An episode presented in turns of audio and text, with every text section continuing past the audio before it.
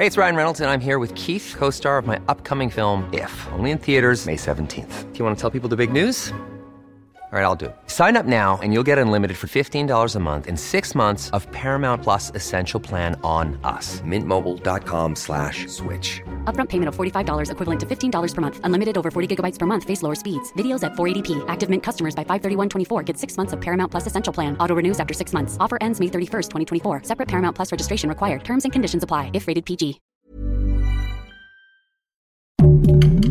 Heraldo Podcast, un lugar para tus oídos. ¿Cuál es la probabilidad de que tiemble tres veces el mismo día? Te lo contamos. Esto es Primera Plana de El Heraldo de México. Un sismo es una mala jugada del destino. Dos, en una misma fecha, ya es una casualidad bastante rara. Pero tres, ya es algo que nos hace sufrir cada 19 de septiembre. Y es que este lunes apenas estábamos pasando el nervio del simulacro recordando las catástrofes de 1985 y 2017, cuando un nuevo temblor sacudió a México. Sí, esas malditas coincidencias nada más no nos dejan en paz. Ahora, fue con un sismo de magnitud 7.7, con epicentro a 63 kilómetros de Cualcoman, Michoacán. A la una de la tarde con 5 minutos sonó la alarma sísmica y la tierra se movió por 2 minutos y 44 segundos. El sismo se sintió con fuerza en varios estados como Morelos, Guerrero, Puebla, Jalisco, Veracruz, Oaxaca, el Estado de México y la CDMX, entre otros. Sin embargo, Protección Civil informó que se reportaron daños menores y una persona fallecida en Manzanillo, Colima. Con esto de que ya son tres temblores el mismo día del mismo mes, el Servicio Sismológico Nacional de la UNAM dijo que es sumamente extraño, y a pesar de que es una mera coincidencia, la probabilidad de que suceda es una locura matemática, pues se trata de una posibilidad entre 133.225. Cero y van tres. Que ya no retiemblen en sus centros la Tierra el próximo 19 de septiembre, porfa. Gracias por escucharnos. Si te gusta Primera Plana y quieres seguir bien informado, síguenos en Spotify para no perderte de las noticias más importantes.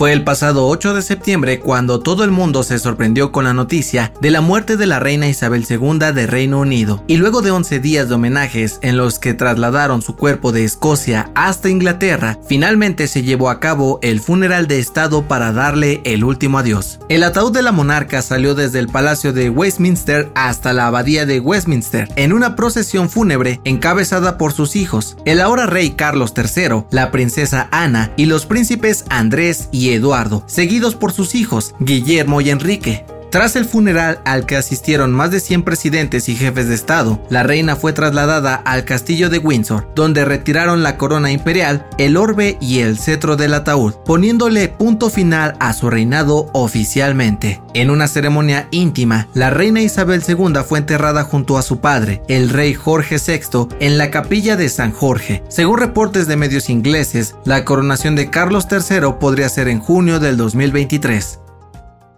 En otras noticias, AMLO respondió a los rumores de su salud tras mostrarse extraño durante los festejos patrios y dijo que está bien y de buenas. Aseguró que fue una campaña orquestada por sus opositores para hacer creer que está enfermo. En noticias internacionales, este lunes, Japón emitió alertas de evacuación para 9.6 millones de personas luego de que el tifón Nanmadol tocó tierra el domingo por la noche. Las fuertes lluvias y vientos han dejado sin electricidad más de 300.000 hogares en la isla los espectáculos, de Hollywood a los museos. Brad Pitt debutó como escultor al presentar por primera vez sus obras en el Museo de Arte Sarah Hilden de Finlandia. Se trata de cinco piezas de cerámica que estarán exhibidas durante los próximos meses. El dato que cambiará tu día.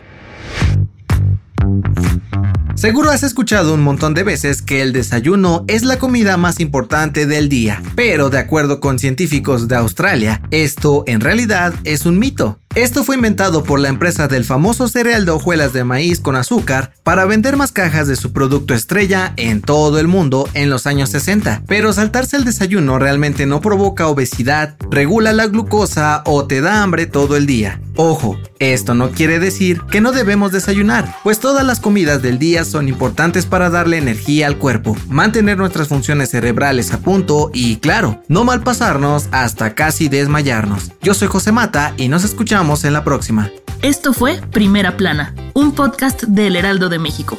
Encuentra nuestra primera plana en el periódico impreso, página web y ahora en podcast. Síguenos en Instagram y TikTok como El Heraldo Podcast y en Facebook, Twitter y YouTube como El Heraldo de México. Hasta mañana.